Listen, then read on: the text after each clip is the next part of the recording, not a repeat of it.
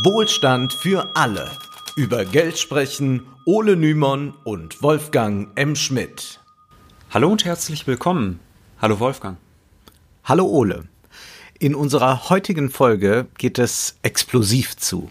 Wir sprechen über Finanzmärkte, über Derivate und über das Attentat auf den Mannschaftsbus vom BVB vor drei Jahren. Das klingt nun erstmal ein bisschen diffus. Was soll ein Attentat mit Derivatehandel zu tun haben? Da denkt man an einen verrückten, schlechten Kriminalroman, aber in diesem Fall stimmt die Geschichte tatsächlich und wir wollen das gleich genauer erklären. Aber um das zu können, müssen wir überhaupt erstmal wissen, was sind eigentlich Derivate, wozu können die nützlich sein und warum sind die auf Finanzmärkten so beliebt und deshalb, Wolfgang, erklär uns das doch mal. Das Wort Derivat kommt aus dem Lateinischen nämlich von dem Wort derivare. Es geht also, nimmt man das ganze Wort wörtlich, um Ableitungen. Was ist damit jetzt gemeint? Das ist eigentlich recht einfach. Es gibt einen Basiswert, sagen wir etwa den Wert einer Aktie. Und dieser Aktienwert ist nun unser Basiswert. Und ich glaube nun, dass diese Aktie an Wert gewinnen wird. Ich habe aber keine Lust, mir die Aktie zu kaufen. Also wette ich mit dir, Ole, dass die Aktie bis zu einem bestimmten Zeitpunkt an Wert gewinnen wird. Und du, Ole, du wettest dagegen. Und der, der zum festgelegten Zeitpunkt Recht behalten hat, der gewinnt dann die Wette. Wichtig ist also erstmal zu verstehen, ein Derivat funktioniert wie eine Wette. Es ist ein abgeleitetes Finanzinstrument, also abgeleitet von seinem Basiswert. Und dieser Basiswert, der kann ja theoretisch alles Mögliche sein. Also wir könnten beispielsweise darauf wetten, wie du eben schon erwähnt hast, wie sich Aktienkurse entwickeln, aber wir könnten auch meinetwegen auf die Entwicklung von Rohstoffpreisen wetten. Also Rohstoffe könnten auch ein Basiswert sein. Oder man könnte zum Beispiel darauf wetten, dass Kredite ausfallen. Das hatten wir in unserer siebten Folge zur Finanzkrise schon erklärt. Das klingt alles sehr spekulativ. Wir halten aber erst einmal fest, dass Derivate Wetten sind und dass sie sich auf einen Basiswert beziehen. Aber bei dem Wort Wette, da denken jetzt eben sehr viele an Spekulation oder vielleicht sogar Betrug, weshalb Derivate manchmal keinen besonders guten Ruf haben. Tatsächlich können Derivate aber sehr, sehr sinnvoll sein. Und zwar zur Absicherung von Risiken. Wir können uns jetzt zum Beispiel mal vorstellen, was wäre, wenn ich einen landwirtschaftlichen Betrieb führe und das Einzige, was ich produziere, ist Mais. Also mein Betrieb, der läuft an sich sehr gut, aber ich habe Angst, dass in einem halben Jahr, wenn Erntezeit ist, der Marktpreis für Mais so niedrig ist, dass ich nicht genug Gewinn mache, um, sage ich mal, meinen Lebensstandard halten zu können oder sogar vielleicht um meinen Betrieb weiterführen zu können. Da würde ich mich ja schon irgendwie gerne gegen absichern können, Wolfgang. Ja, du willst Mais verkaufen und ich besitze jetzt eine Firma, die Popcorn herstellt, also auf den Mais. Das magst du ja so gerne. Ist. Ja, ja. Ich habe Angst davor, dass der Marktpreis für Mais jetzt ganz stark ansteigt und dann erhöht das ja auch meine Produktionskosten und dagegen würde ich mich gerne absichern. Perfekt, Wolfgang. Da kommen wir ganz gut ins Geschäft. Wir können einfach vorher vereinbaren, dass du mir in, sag ich mal, einem halben Jahr meinen Mais zu einem Preis von 100 Euro pro Kubikmeter abkaufst. Das heißt, wir vereinbaren heute schon, wie viel ich dir in einem halben Jahr geben werde für deinen Mais. Nun fragen sich vielleicht manche Hörer, warum machen die das jetzt? Warum reagieren die nicht einfach auf die kurzfristigen Marktpreise? Ist doch vielleicht besser. Nun, wie bereits gesagt, es geht um Planungssicherheit.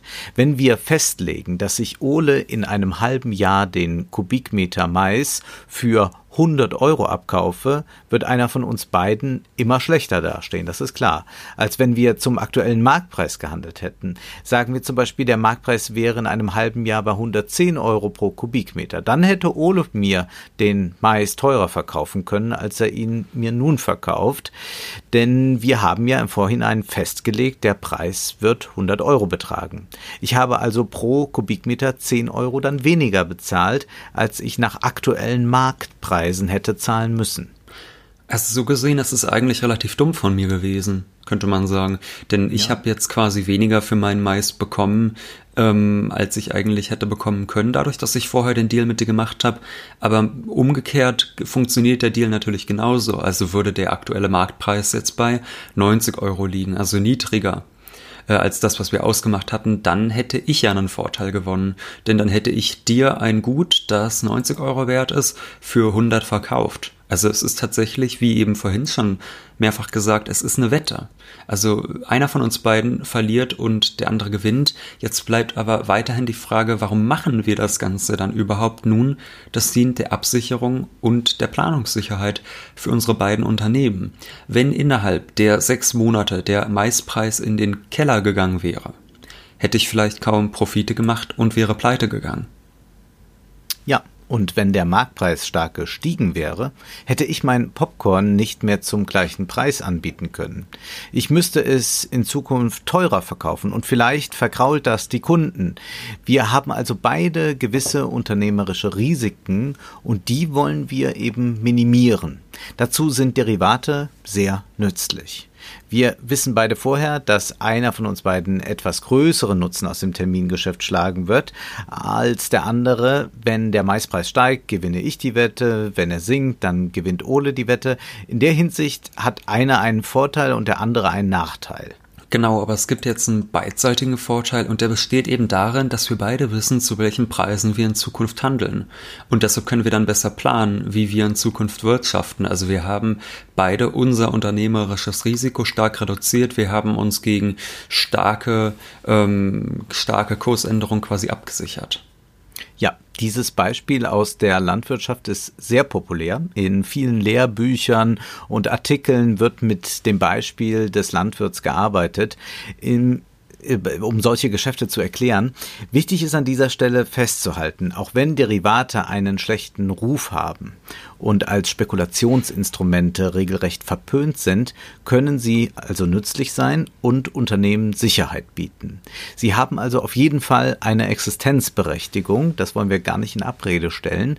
Die Frage ist nun aber, was hat das unbedingt überhaupt mit den Finanzmärkten zu tun, wenn Ole und ich doch einfach eine Wette abschließen und da ein Geschäft machen. Ja, also häufig sieht das Ganze nicht wirklich so aus, dass da zwei Parteien direkt miteinander tauschen. Also eben haben wir ja quasi direkt miteinander das äh, Geschäft vereinbart, dass zu dem und dem Termin wir zu dem und dem Preis tauschen werden. Es ist häufig eher so, dass es sogenannte Intermediäre gibt, also Finanzinstitute, die den Tausch vermitteln, die den Tausch übernehmen und die dann von beiden beteiligten Seiten auch eine Gebühr dafür verlangen. Und hier kommen jetzt die Finanzmärkte richtig ins Spiel.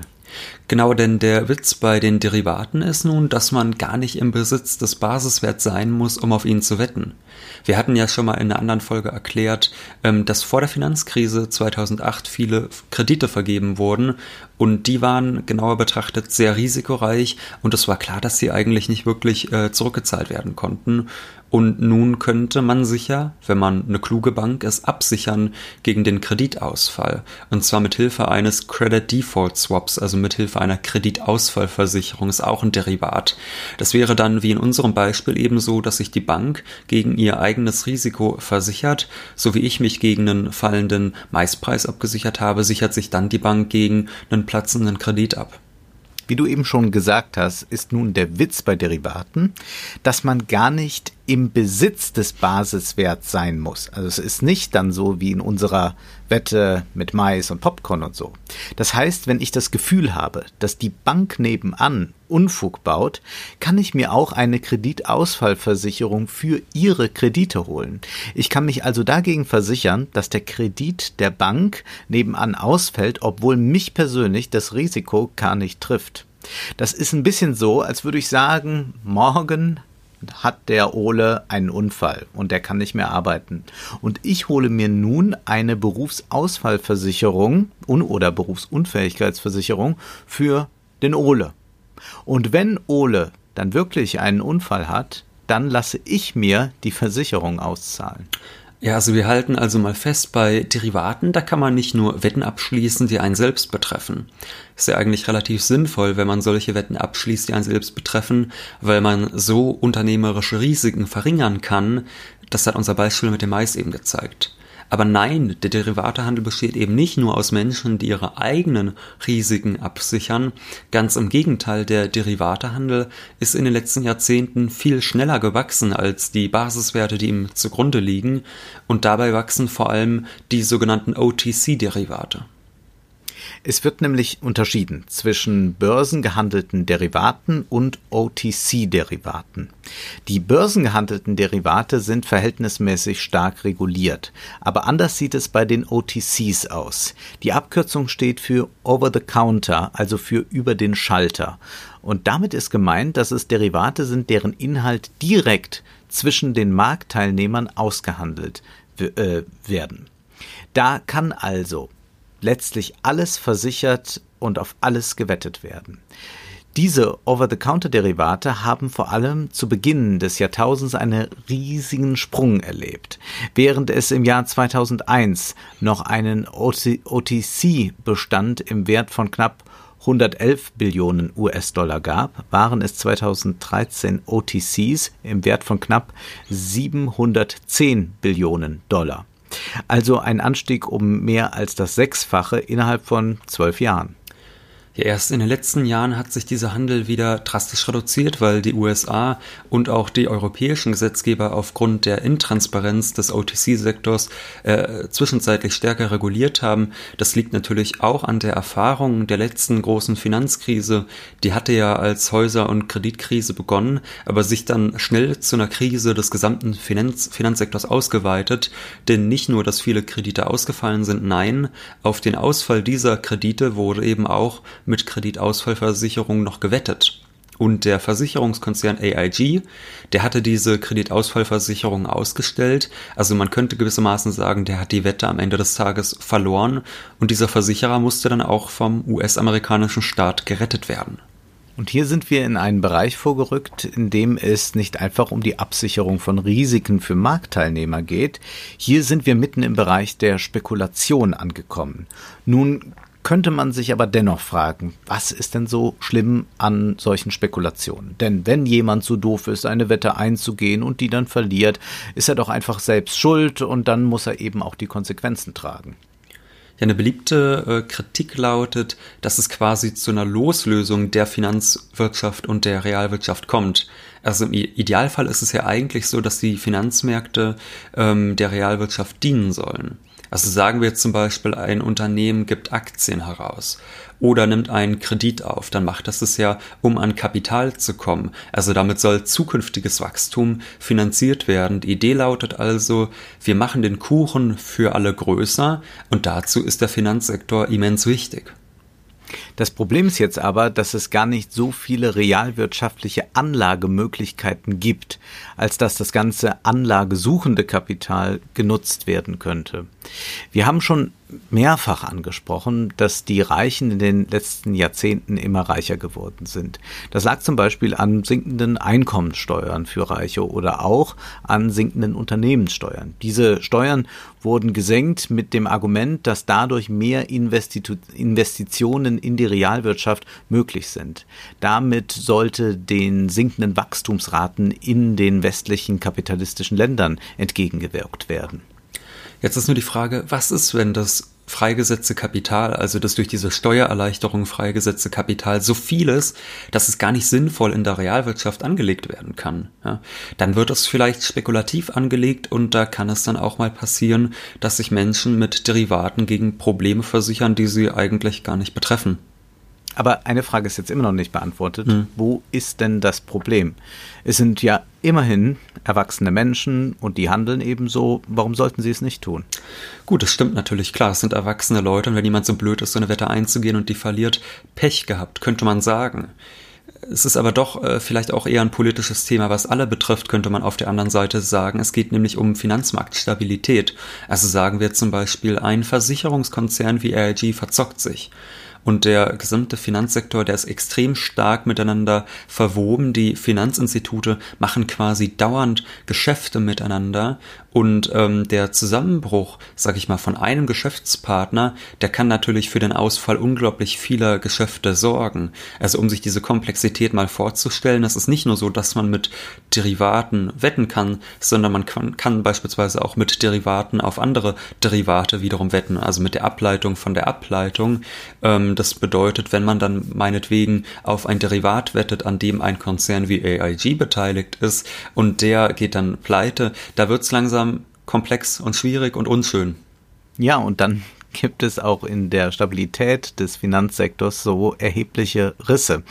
Während der Krise 2008 hatten Regierungen weltweit Angst, dass ihre heimischen Finanzinstitute zusammenbrechen könnten, weshalb die Regierungen massenhaft Geld in die Rettung solcher Institute gepumpt haben. Und das ist ja schon ein bisschen lustig, weil normalerweise immer, immer wenn es um Verstaatlichung geht, die sozialistische Gefahr heraufbeschworen wird. Aber als dann Pleitebanken verstaatlicht wurden, da sah man da plötzlich kein Problem mehr drin. AIG jedenfalls musste vom US-amerikanischen Staat gerettet werden, was am Ende des Tages bedeutet, dass der Average Joe, also der Durchschnittsbürger, für die Spekulation im Derivatesektor blechen musste. Ja, das ist einer der Gründe, warum Derivate, obwohl sie an sich sehr, sehr nützlich sein können, in der Öffentlichkeit häufig keinen allzu guten Ruf genießen. Also eigentlich soll der Finanzsektor ja die Realwirtschaft befördern, der soll also dabei helfen, den Kuchen für alle größer zu machen und das nutzt dann auch dem sogenannten kleinen Mann. Und hier sehen wir aber, dass nach der Krise 2008 die Spekulationskosten auf genau die braven Steuerzahler umgelegt wurden, die damit eigentlich gar nichts zu tun hatten. Es wird ja immer zu, wenn irgendwelche staatlichen Gelder benötigt werden, gesagt, dass kein Geld da sei und dass man, wenn man heute als Staat investiert, der Nachfolgegeneration einen Schuldenberg hinterlässt. Damit wird dann gerechtfertigt, wieso der Staat kein Geld für Sozialleistungen oder für Klimaschutzinvestitionen hat. Aber 2008, da war auf einmal jede Menge Geld da, um die Finanzmärkte zu retten wodurch die Finanzmärkte aber nicht unbedingt sicherer werden. Das ist ja eigentlich der Witz. Also vielleicht kennen einige den Begriff des Moral Hazard. Also wenn zum Beispiel eine Bank weiß, dass sie systemrelevant ist, also systemrelevant bedeutet, die weiß, egal was ich mache, ich bin so wichtig, ähm, dass der Staat mich quasi retten wird, ähm, wenn ich mich total in die Scheiße reite sozusagen, dann verleitet das eine Bank vielleicht erst recht dazu, dass sie unverantwortlich handelt, denn sie weiß ja, okay, wenn ich Gewinne mache, darf ich die behalten, aber wenn es wirklich zum Crash kommt, weil ich mich so richtig blöd anstelle, da werde ich sowieso gerettet. Die liberale Logik lautet ja eigentlich, dass jeder seines Glückes Schmied ist und im Umkehrschluss aber auch seine eigenen Fehler ausbaden muss. Aber vor zwölf Jahren konnten wir sehen, dass gerade diejenigen, die darauf gerne pochen, in der konkreten Situation doch völlig anders gehandelt haben. Ja, jetzt wird vielleicht auch die Kritik am Derivatehandel ein bisschen verständlicher. Wir haben aber zu Beginn des Videos noch einen ganz besonderen Fall angesprochen, und zwar den Anschlag auf den BVB-Bus, der auch mit dem Derivatehandel in Verbindung steht. Vor drei Jahren, im April 2017, kam es vor einem Champions League-Spiel zu einem Anschlag auf den Dortmunder Fußballverein. Der Bus wurde mit Bomben, die in der Nähe des Mannschaftshotels platziert wurden, angegriffen. Und das ganze Land fragte sich erschrocken, wer mag dahinter stecken. Und selbstverständlich dachte man gleich, das sind islamistische Terroristen, weil auch ein Bekennerschreiben am Tatort gefunden wurde. Und da war man aber am Ende umso überraschter, als herauskam, nee, das war ein Börsenspekulant. Ja, dieser Tatverdächtige hatte nämlich einen Kredit aufgenommen vorher und der hat sich damit 15.000 Put-Optionsscheine auf BVB-Aktien erworben. Das sind auch Finanzderivate und die gewinnen an Wert, wenn der ihnen zugrunde liegende Basiswert an Wert verliert. Also der BVB, der Fußballverein, ist eine Aktiengesellschaft und der Attentäter hat eben mit diesem Optionsschein darauf gewettet, dass die Aktienkurse des Vereins sinken, wenn er den Anschlag durchführt. Also hat er drei Bomben versteckt, die er dann gezündet hat und er wollte damit möglichst großen Schaden anrichten und dann, so hat er gehofft, würden die Kurse fallen und dann wiederum würden seine Optionsscheine ja auch an Wert gewinnen. Und Schätzung zufolge hätte er damit bis zu vier Millionen Euro machen können, jedoch zwar war die Bombenwirkung an sich verheerend, aber die größte Bombe war falsch ausgerichtet, weshalb es Gott sei Dank keine Toten gab. Die Spieler hatten großes Glück. Es gab zwar Verletzte, aber keine Toten und der Aktienkurs des BVB, der reagierte nicht, wie es der Täter erwartet hatte. Und ein paar Tage lang wusste dann niemand so recht, wer war jetzt eigentlich verantwortlich, was ist hier eigentlich passiert. Und dann kam eben heraus, dass es ein Spekulant war, der dann auch festgenommen wurde. Und wäre sein Plan aufgegangen und hätte er sich rechtzeitig abgesetzt, hätte er damit tatsächlich ein Vermögen machen können. Hier wurde also viel Geld auf ein Ereignis gesetzt, das der Attentäter selbst herbeiführen wollte. Das ist natürlich ein extremer Sonderfall, das ist selbstverständlich vollkommen verboten, aber dieser Fall veranschaulicht sehr schön, auf was für Ideen Menschen kommen können, wenn sie an viel Geld kommen wollen. Aber kommen wir doch noch einmal zu den vielleicht etwas alltäglicheren Beispielen zurück, die sich häufiger äh, auf den Finanzmärkten ereignen. Ein Attentat auf Menschen, um aus äh, sinkenden Aktienwerten Profit zu schlagen. Das ist jetzt ja ein sehr hartes Beispiel und wie du eben meintest, natürlich völlig verboten. Aber wir sollten uns ja trotzdem nochmal die Bereiche des Derivatehandels ansehen, die legal sind, aber dennoch gewisse Risiken bieten und da muss man ja trotzdem nochmal fragen, was könnte man da tun? Ne? Wir wollen ja nicht immer nur meckern und meckern, sondern auch einfach mal vorschlagen, was denn jetzt die Lage verbessern könnte. Eine Antwort lautet natürlich Regulierung. Warum überhaupt Finanzwetten auf Risiken, die einen nicht selbst betreffen, erlaubt sind? Das ist ja eine berechtigte Frage, mhm. die sollte man immer mal häufiger stellen jetzt. Von daher sollte immer im Einzelfall entschieden werden, welche Wette gerade sinnvoll ist, um Risiken zu minimieren, welche Wette nun getätigt werden soll, weil das anlagensuchende Kapital in der Realwirtschaft jetzt da gerade keine ausreichend lukrativen Verwertungsmöglichkeiten findet. Das ist also etwas, was dringend thematisiert werden muss. Ja, und wir brauchen auch außerdem eine richtige Finanztransaktionssteuer, denn die äh, Finanztransaktionssteuer von Finanzminister Scholz, die wurde ja sehr kritisiert, weil die vor allem Aktienkäufer treffen wird. Ähm, und da regen sich natürlich gerade Kleinanleger drüber auf, die damit ein bisschen fürs Alter vorsorgen wollen. Sinnvoll wäre es ja auch, wenn zum Beispiel Derivatespekulationen von so einer Steuer betroffen wären. Und das hat Scholz mittlerweile erkannt und er hält so eine Ausweitung der Finanztransaktionssteuer auf den Derivate und auch auf den Hochfrequenzhandel mit Aktien durchaus für sinnvoll, auch wenn er das dann gerne quasi so auf die anderen EU-Länder noch schiebt und sagt, ja, die bremsen jetzt leider.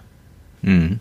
Auch wir brauchen Steuern hier in Deutschland und wir brauchen Steuern, die dafür sorgen, dass es nicht so viel anlagesuchendes Kapital überhaupt gibt. Das heißt, Vermögen sollten anständig besteuert werden. Wenn die Vermögen der Superreichen immer größer werden und nach Anlagemöglichkeiten suchen, sind Derivate eben ein sehr beliebtes Instrument.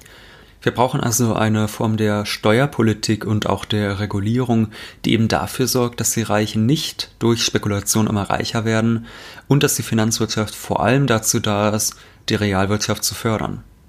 Nun ist aber erst einmal Schluss für heute, denn wir wissen ja, Zeit ist Geld. Prosit. Das war Wohlstand für alle. Ihr könnt uns finanziell unterstützen über paypal.me-ole und Wolfgang oder über die in der Beschreibung angegebene Bankverbindung. Herzlichen Dank!